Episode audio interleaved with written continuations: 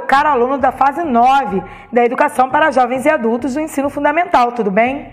Eu sou a professora Débora Freitas, de Língua Portuguesa, estou com você neste primeiro bimestre. E finalmente chegamos à aula 5, podcast 5, para falarmos sobre a regência nominal e a regência verbal. Vamos lá?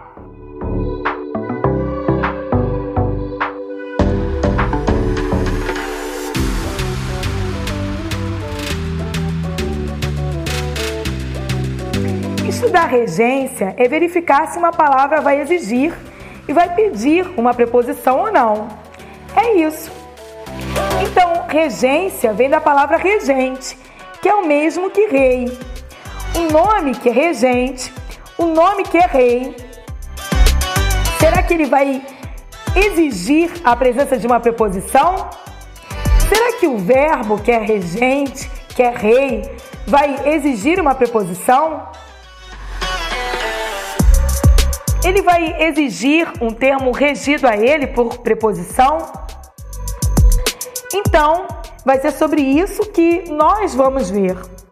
Porque a norma culta da língua não combina muito bem, não se alinha com a língua coloquial no que diz respeito à utilização da regência no dia a dia.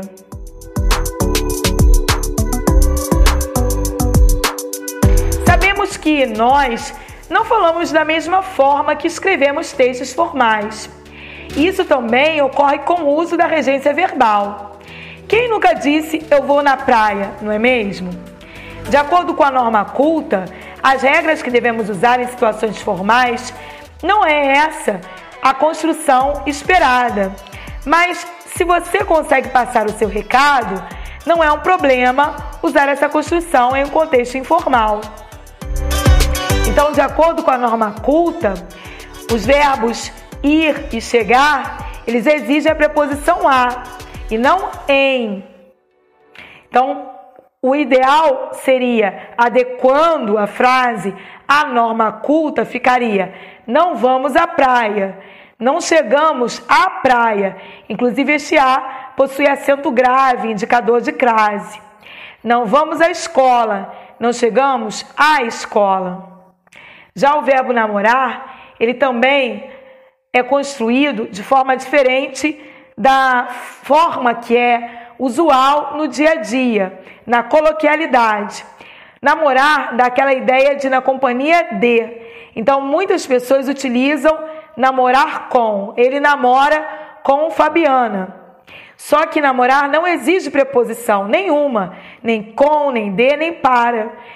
O ideal, o próximo, a norma culta seria: ele namora a Fabiana.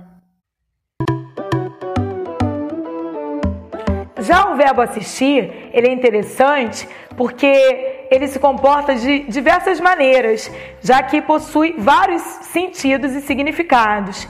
Então, assistir com a ideia de morar ele exige a preposição em. Então, eu moro em Brasília, eu assisto em Brasília.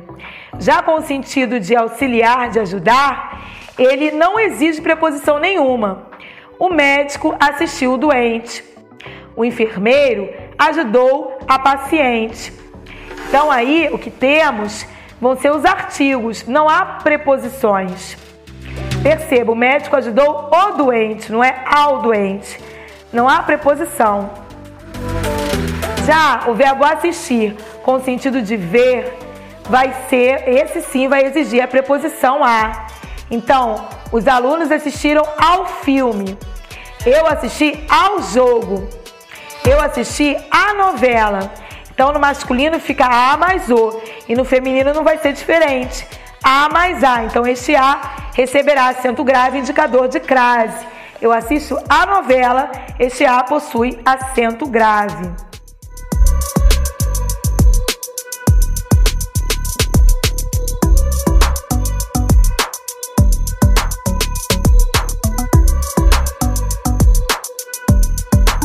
No caso do verbo aspirar, também existem duas regências. O verbo aspirar, ele pode indicar desejo, e neste caso exigirá a preposição a. Ela aspirava a um bom emprego, por isso estudava tanto. mas também pode indicar sorver, inspirar. Então, a criança aspirou o sorvete, sorveu, né? Agora o homem aspirava o pó da sala. Nesse caso, não vai exigir nenhuma preposição. Então veja que a utilização adequada da preposição altera inclusive o sentido das palavras. Então por isso precisamos ficar atentos ao uso adequado da língua portuguesa. Eu espero que você tenha apreciado mais este conhecimento e utilize estas ideias, estas dicas nas suas redações. Então, até a próxima! you